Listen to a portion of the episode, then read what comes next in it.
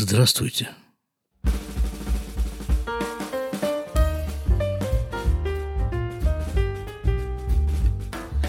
Триста пятьдесят пятый выпуск подкаста из Израиля. Э, для начала чистосердечное признание.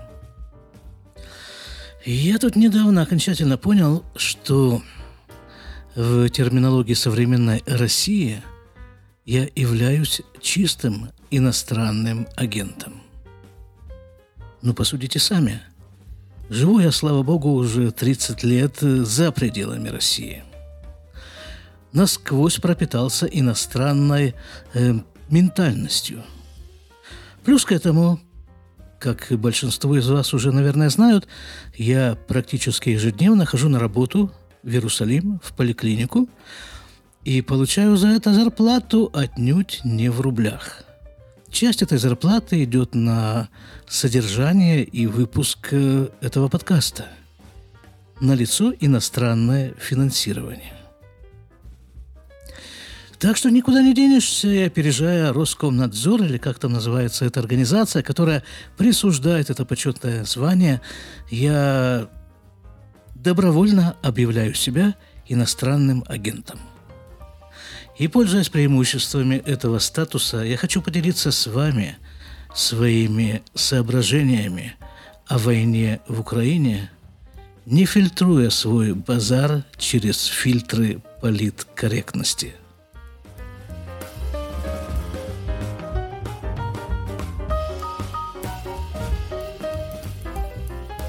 И еще одно замечание в порядке вступления к выпуску – на этот раз ваши комментарии к этому выпуску будут фильтроваться.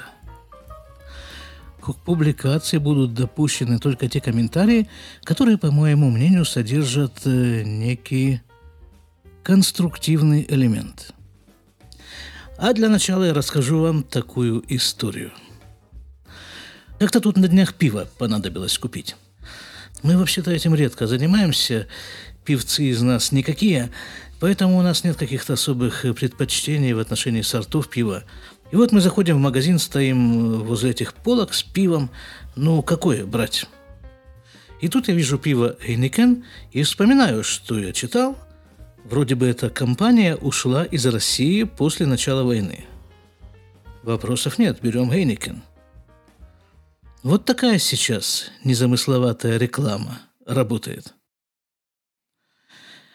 Итак, поехали. Война. Первое соображение. В начале войны особенно, и в какой-то степени сейчас, до сих пор, слышится такое высказывание, что вот как же, мол, так? Один человек начал войну. Вот, говорят, убрать бы каким-то образом Путина, и все станет совершенно замечательно. И, по-моему, эти высказывания очень далеки от реальности – Потому что что значит один человек? А куда мы с вами денем еще 100 миллионов человек, которые так или иначе поддерживают войну, поддерживают Путина? Я ведь не ошибся в расчетах, да? По данным статистики, 60-70% людей поддерживают войну. Причем это даже не официальная статистика. Я как раз смотрел опрос э, который проводился в Москве на нескольких э, площадях этого города, просто приставали к людям на улице и спрашивали их, так вот вы как, за или, или против? И люди, в, большинство людей было за, за войну. Ну, я себе посчитал, мол, 60-70% э, от 145, по-моему, миллионов, которые живут сейчас в России, да, это что-то получается около 100 миллионов – если к ним добавить еще людей, которые еще не выработали свое мнение, то получится весьма внушительная цифра. То есть получается, что не было бы такого народа, не было бы такого Путина. Все очень органично взаимосвязано. А говорят, так ведь люди одурачены пропагандой, они наслушались вот этих вот самых, идет э, некий перечень основных э, телевизионных и компьютерных пропагандистов. Как же так? Вот, вот их обманули. Так ведь, так ведь, ну, естественным же образом. Каждый выбирает себе, куда смотреть. Что слушать? Я понимаю, что мышление человека в основном продиктовано тем, что он слышит. Но ведь у него есть выбор, что слушать. Когда-то в Красноярске, где я в то время жил, э, была одна программа, один канал по телевизору. Он э, транслировался что-то около 4-5 часов в день вечером. И тогда понятно, что вот, вот тебе единственный источник э, телевизионной информации из этого канала. И вот тебе... Причем это было, был местный канал, красноярский. И вот тебе, значит, газета «Правда», «Центральное известие» и пару еще местных газет. И все, писались, э, писалось у нее в этом во всем практически одно и то же. То есть э, вот, э, ну я, естественно, в те времена ощущал себя ребенком, который безмерно счастлив, в первую очередь тем, что он живет в самой лучшей в мире стране Советский Союз.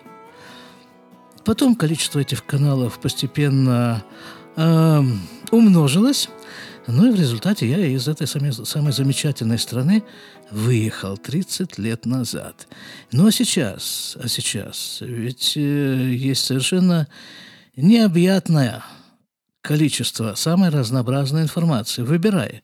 Выбирай, что ты хочешь смотреть, слушать, внимать так или иначе.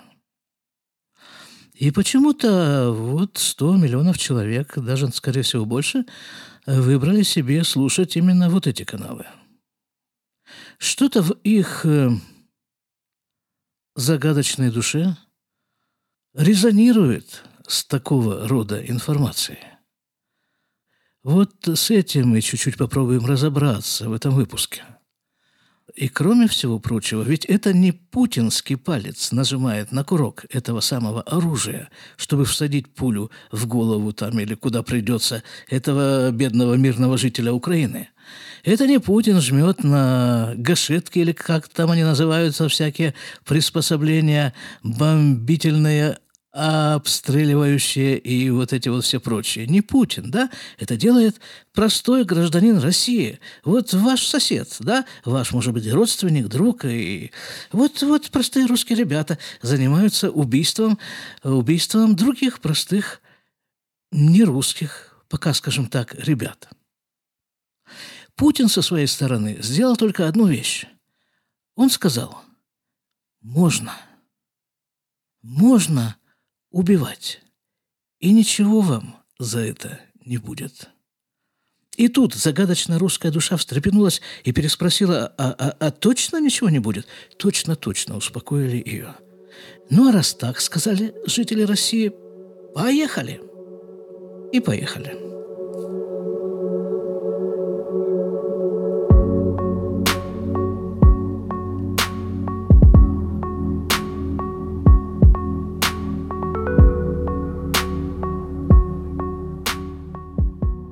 Только я хочу, чтобы вы поняли меня правильно.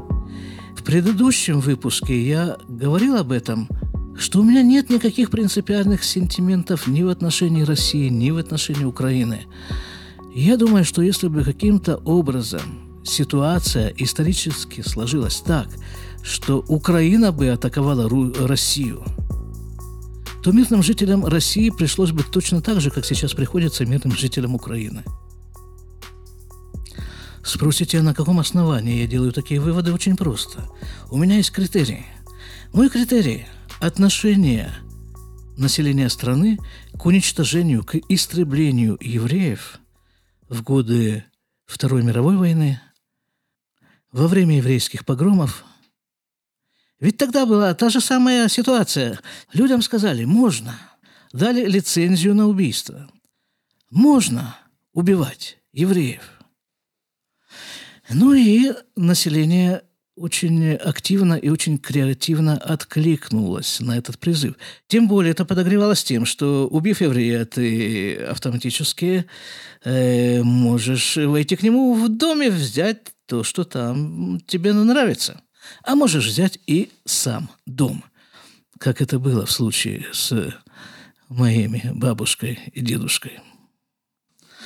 Их, правда, не убили, слава богу. Просто пока дед был на фронте, а бабушка с детьми в эвакуации, их сосед-полицай раскатал их дом по бревнышку. Себе на стройматериалы. Кто ж думал, что они вернутся? На Украине, кстати, было дело. Так вот, эта же самая структура в этой самой загадочной русской душе, которая резонирует с пропагандой войны, она же резонирует и с вот этой вот лицензией на убийство. Я сказал «русская душа». Но на самом-то деле точно в такой же степени и украинская душа, а тем более польская душа, молдавская душа и все эти вот, все эти места, в которых проходили еврейские погромы и уничтожение евреев во время Второй мировой войны.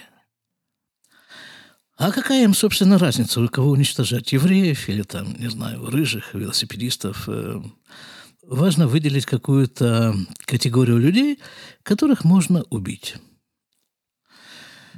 Это принципиально. Я хочу, чтобы вы поняли. Войну с Украиной ведет не Путин.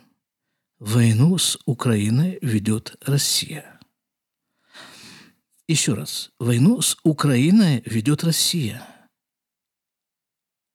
И вот эти вот самые так называемые солдаты, которые получили лицензию на отстрел, на обстрел – и попробовали вкус убийства, вкус крови, когда это все так или иначе закончится, разрядится, они вернутся к себе домой, вот там, вот, вот туда, к вам.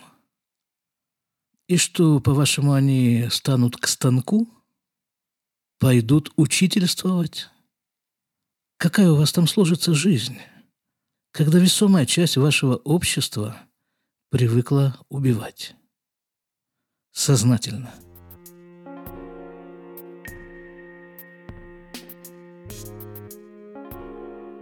Я как-то не считаю, да, я объявил первую мысль, не знаю, сколько там у меня мыслей уже прозвучало.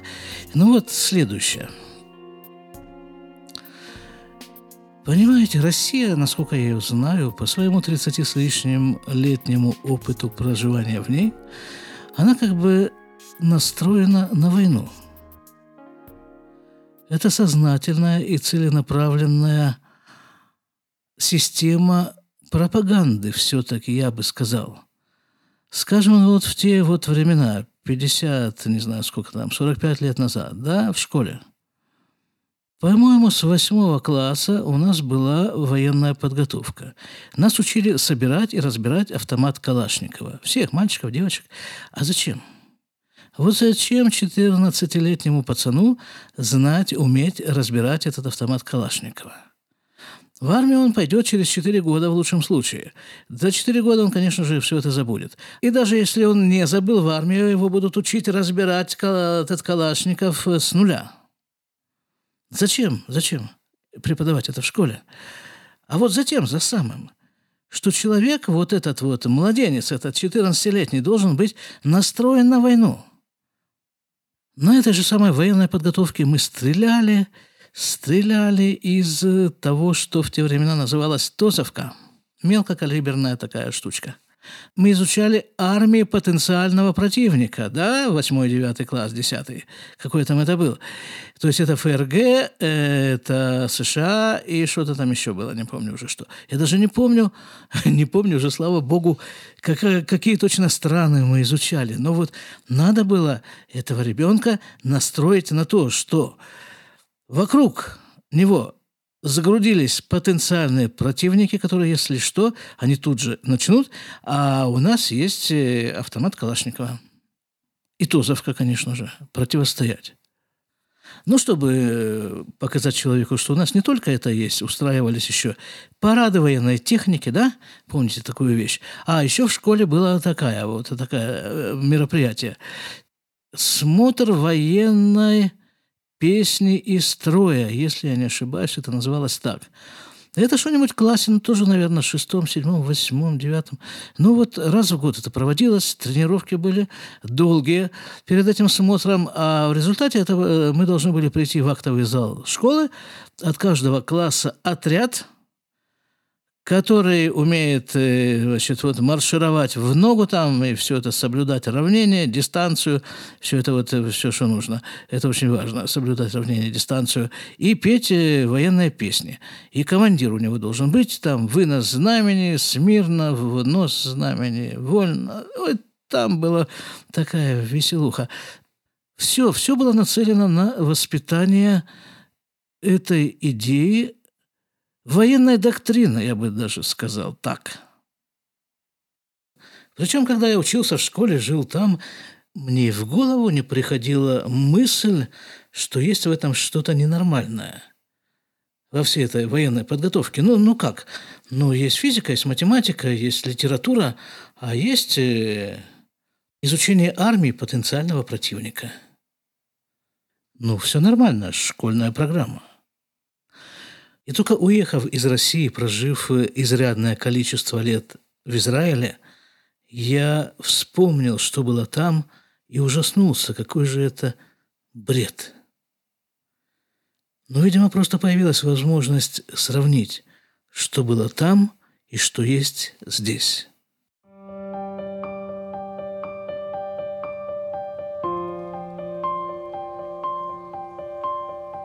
Ну, а это культивация, вот это совершенно истерическая культивация темы Второй мировой войны. Почему-то там она называлась Великой Отечественной войной. Как бы все остальные страны в этом не участвовали, да? Э, только Советский Союз воевал, судя по этому, э, на этой войне за свое освобождение. Освобождая себя, он подмял под себя половину Европы заодно – и все это вместе называется Великая Отечественная война. И о ней вот фильмы, о ней 9 мая, о ней там это, об этой войне постоянно говорились, и песни, и все-все-все вокруг войны. Вот я вам скажу, Израиль, да? Уж в Израиле-то этих войн 48 -го года, собственно, сам день провозглашения независимости государства Израиль – это был день начала э, войны с окружающими его арабскими соседями, странами. И с тех пор этих, с тех пор этих войн было там... За 74 года было что-то порядка, наверное, 5-6 крупномасштабных войн. Самые заметные из них – это война за независимость 1948 года, которая началась в 1948 году, в 67 году шестидневная война, и в 73 году война судного дня. И плюс к этому еще каждые, там, не знаю сколько, три, наверное, года в среднем, еще проводятся всякие там более мелкие военные действия. А фактически, фактически, юридически страна находится в состоянии перманентной войны – с, вот с момента ее основания, 48 года. Ну, вы знаете, да, солдаты с автоматами на улицах – это нормальное явление. Оружие продается в Израиле. И, в общем-то, и, в общем-то, Израиль фактически живет в состоянии войны. И что? И что? Никакого культа войны не существует.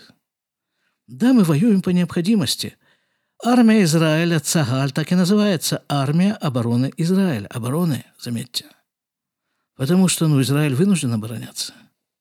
Никуда тут не денешься. А внутренний враг, все эти теракты, которые происходят там, ой, много, много. Ну, главное, что я хочу сказать, что нет вот этого культивирования войны. Есть э, Йома Зикарон, это день памяти воинов, погибших э, в войнах Израиля – а недавно я для себя открыл такую вещь. Оказывается, в Израиле есть день памяти собак, погибших при исполнении служебных военных обязанностей. Есть кладбище, на котором хоронят вот этих погибших собак. И там, насколько я понял из написанного, для каждой собаки есть отдельный памятник, на котором написано «Погиб в бою». Вернемся в Россию. Мы еще не вспомнили Зорницу, да? Я помню в школе, там тоже в каком-нибудь классе, примерно в девятом, нам дали задание на военной кафедре все той же выстрогать из досточки автомат. Дали там э, чертеж, размеры этого автомата, как это все должно выглядеть. Кто не выстрогает, тому снижается оценка по предмету. И вот с этими деревянными автоматами мы бегали где-то там в одном из летних пионерских лагерей, э, где-то в мае, когда еще этот лагерь не открыт, два или три дня мы там чего-то там мы бегали, мы все, все, все это в нам втемешивали в головы идею войны. Россия заряжена на войну. Поэтому, опять-таки, вот этот вот приказ можно, можно воевать, можно убивать всех, неважно. Как это все происходило в Афганистане, в Чечне, в, во всех этих вот э, войнах, которые Россия развязывает каждые несколько лет. Россия развязывает, не кто-нибудь. У меня друг служил в Афганистане. Он говорит, что, ну, допустим, операция, да, объявляется, что вот э, э, на следующий день операция. Значит, первым делом перед операцией нужно хорошо накуриться. А вторым делом, вот э, в подкуренном состоянии, говорит, ты идешь, и тебе не важно, ты заходишь в любой дом, шевелится что-то, одеяло там, какая-то одежда, что ты туда очередь, сразу, не думая. А что, говорит, ну, так, нормально, такая война. Тоже мальчик в свое время бегал с деревянным автоматом, в зорницу играл. Слава богу, живой вернулся.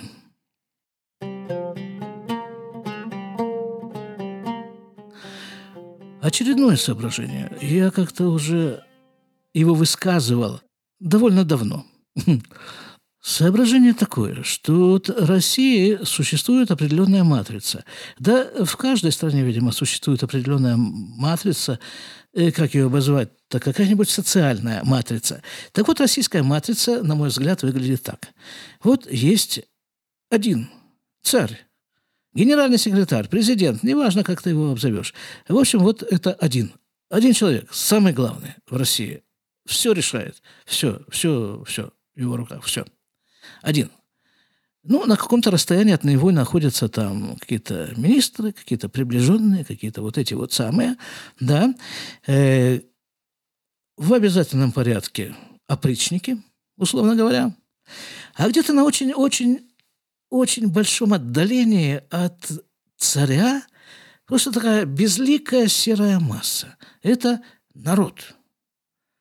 Он настолько далеко находится от царя, и настолько он сер и безлик, что жизнь каждого отдельного представителя этого народа не стоит ничего. Их можно, их можно угробить тысячами, десятками тысяч на той или иной войне, на строительстве Санкт-Петербурга, на строительстве Беломорканала, на строительстве БАМа и на множестве других стройках века. Вот эта структура России. То есть царь Министры, опричники, безликая масса, но есть, есть еще одна категория людей, условно назовем ее декабристы. Ну, оппозиция, что ли.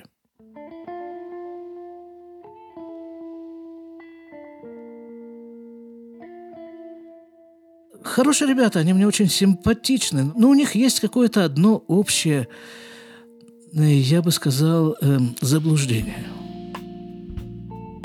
они считают, что Россию можно принципиально изменить что жизнь в России может принципиально улучшиться, стоит только вот, э, не знаю, убрать этого царя, посадить другого царя, или там еще что-то сделать. И вот и, и, и воспитательные меры, и вот там вот э, выйти на площадь. Вот главное в этом деле выйти на площадь. Вышел на площадь, все, жизнь в России покатилась по совершенно другим рельсам. Да нет же, конечно, ну нет.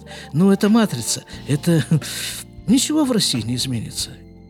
Не Иван Грозный, так Петр Первый, не первый, так последний Павел, там э, Леонид Ильич, этот самый наш нынешний Путин. Э, и, ну, все же одно и то же. Все же одно и то же. Максимум изменится фамилия э, вот этого вот самого главного, сидящего на этом самом главном стульчике. И все. принципиальная схема останется той же. Но есть тут некоторое такое э, светлый луч в этом темном российском царстве. Есть не так, не так все безнадежно. В своей массе Россия измениться в принципе не может. Но каждый отдельный человек, он может изменить свою судьбу, не только свою. Для этого нужно оттуда уехать. Россия существует только для того, чтобы оттуда уехать. Родиться там, если уже не получилось по-другому. Получить какое-то, не знаю, воспитание российское, если опять-таки не получилось по-другому. И уехать. Я говорю вам это, исходя из своего опыта, из опыта моих знакомых, живущих здесь, не здесь, но не в России. 30 лет уже я наблюдаю за Россией издалека, и это самая оптимальная точка зрения на Россию. Уехав из России, человек э, не только меняет, принципиально меняет свою жизнь. Он меняет жизнь своих детей, своих внуков, последующих поколений, которые от него произойдут или произошли уже. И действительно, как это муссируется время от времени, эта тема, у России действительно есть свой особенный путь развития. Этот путь заключается в создании на огромной территории России зоны. Причем зоны не в ее сталкерском понимании, а зоны в смысле места лишения свободы. Вот это самое точное определение России – место лишения свободы. И, соответственно, менталитет на этой территории развивается зоновский, пацанский. Сильный всегда прав. Оптимальный способ решения конфликта, спора – это физическое устранение оппонента. Это Россия. Это ее войны. Так вот, уехать – Конечно же, понятно, что нигде тут э, за границей особо медом никому не намазано. И везде есть свои проблемы, и проблемы не маленькие, и проблем немало, но это нормальные человеческие проблемы. В большинстве случаев их можно решать нормальным человеческим путем. Так вот, уехав оттуда, вы как бы освобождаетесь из зоны, Сначала освобождаетесь одномоментно, просто пересекая границу физически, а потом, потом, это занимает довольно много лет, пока изменится ментальность, мировоззрение. И только вот тогда, вот этими новыми глазами, выросшими у вас здесь, за пределами России, вы можете оглянуться назад, посмотреть и понять, откуда вы выкарабкались. Вот видите, как мы с вами оперативно решаем все проблемы. Проблемы с Россией, проблемы с войной. Теперь следующее соображение.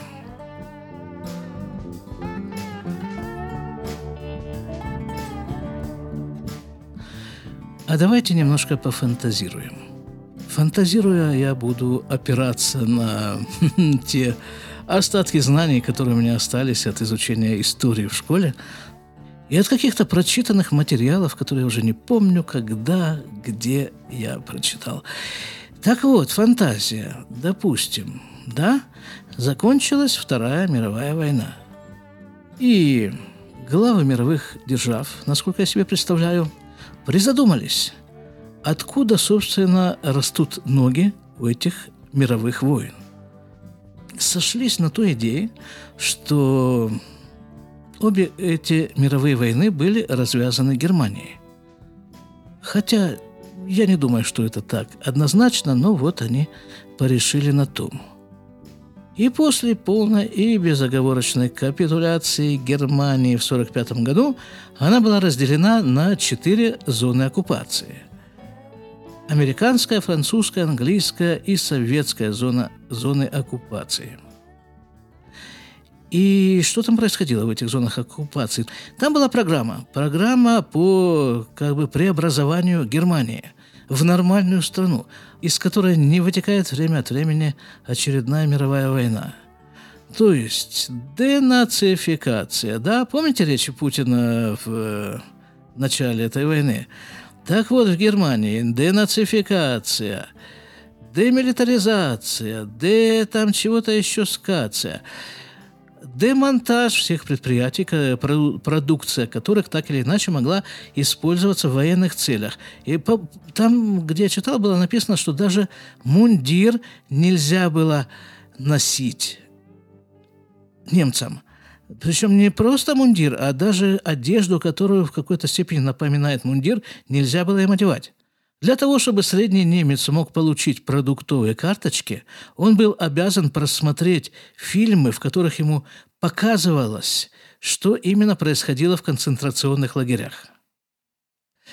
И еще там было вот, вот все, все, все, все. Вот это было направлено на то, чтобы выковырять из э, сознания населения идею войны – мы же с вами фантазируем, да?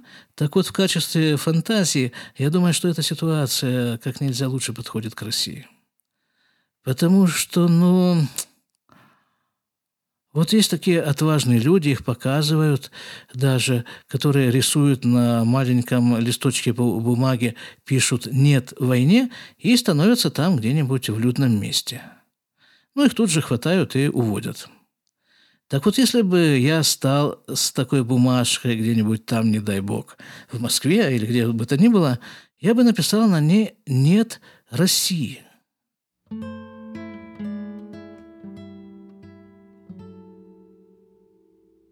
И вот если зайти в этих наших фантазиях достаточно далеко и представить себе, что Россия поделена на оккупационные зоны, хотя бы до Урала – а все это после Урала отдать Японии, ну, не знаю, не знаю, так, просто фантазия, да? Ну, можно было бы, наверное, на что-то еще надеяться в масштабе всей страны. Есть такая вещь, что написано в Талмуде, «Заключенный не может сам себя вытащить из тюрьмы». Так же ровно, как э, утопающий в болоте не может вытащить себя из болота, нужно, чтобы кто-то извне подошел, Приблизился, протянул ему руку, веревку, доску, что-нибудь, что-нибудь, за что тот мог зацепиться. Если он, конечно, осознает, что он в тюрьме. И выбраться вот сейчас буквально мелькнула такая мысль, что, может быть, вот этот вот мой выпуск и есть та самая веревка-доска. Веревка-доска, которая протянута к вам извне, из нашего иностранного агентства, и которая говорит вам, надо бежать. Оттуда надо бежать, неважно куда. Но оттуда необходимо. А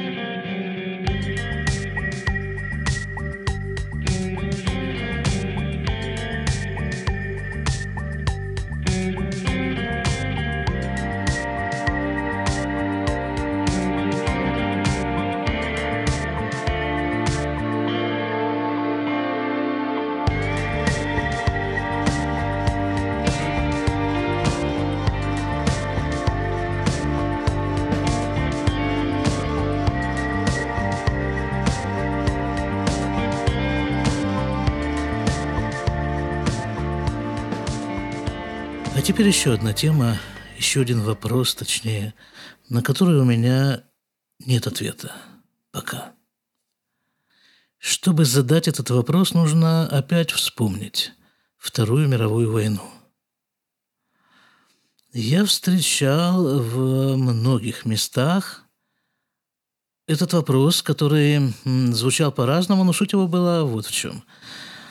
Вот, мол, говорят немцы – Культурнейшая нация.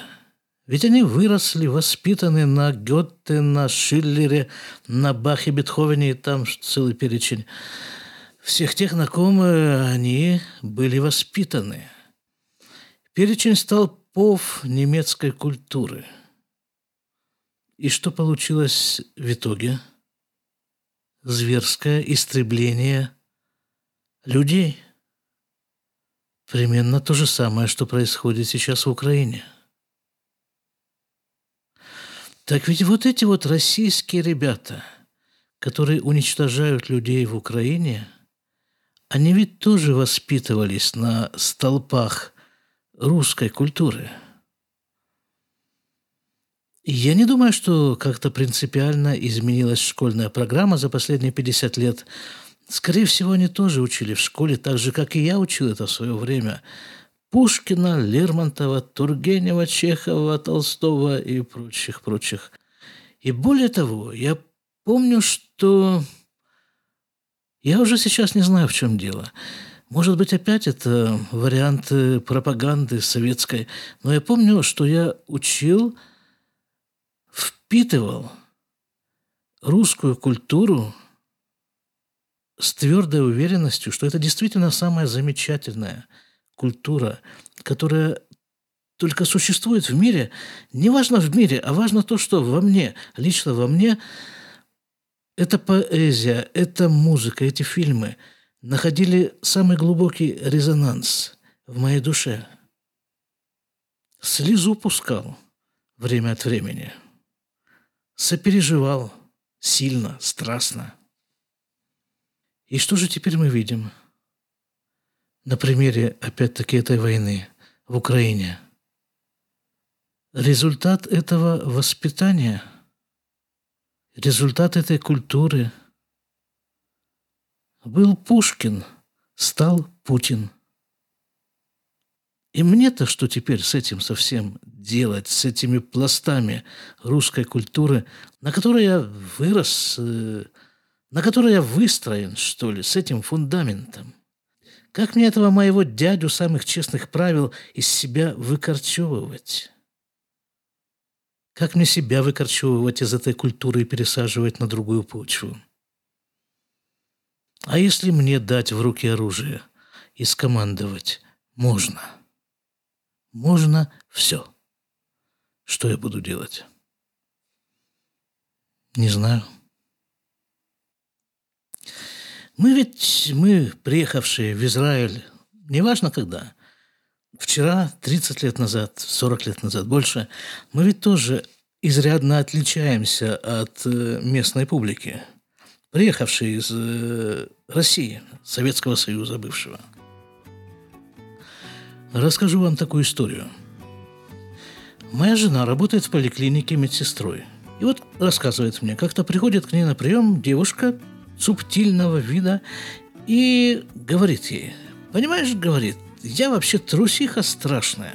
Я вот боюсь всего.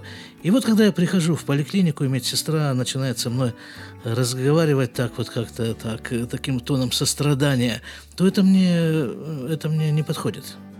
Мне нужна, как она выразилась, охот советит, советская медсестра, которая мне скажет так, сесть, лечь, встать, упасть, отжаться. Все.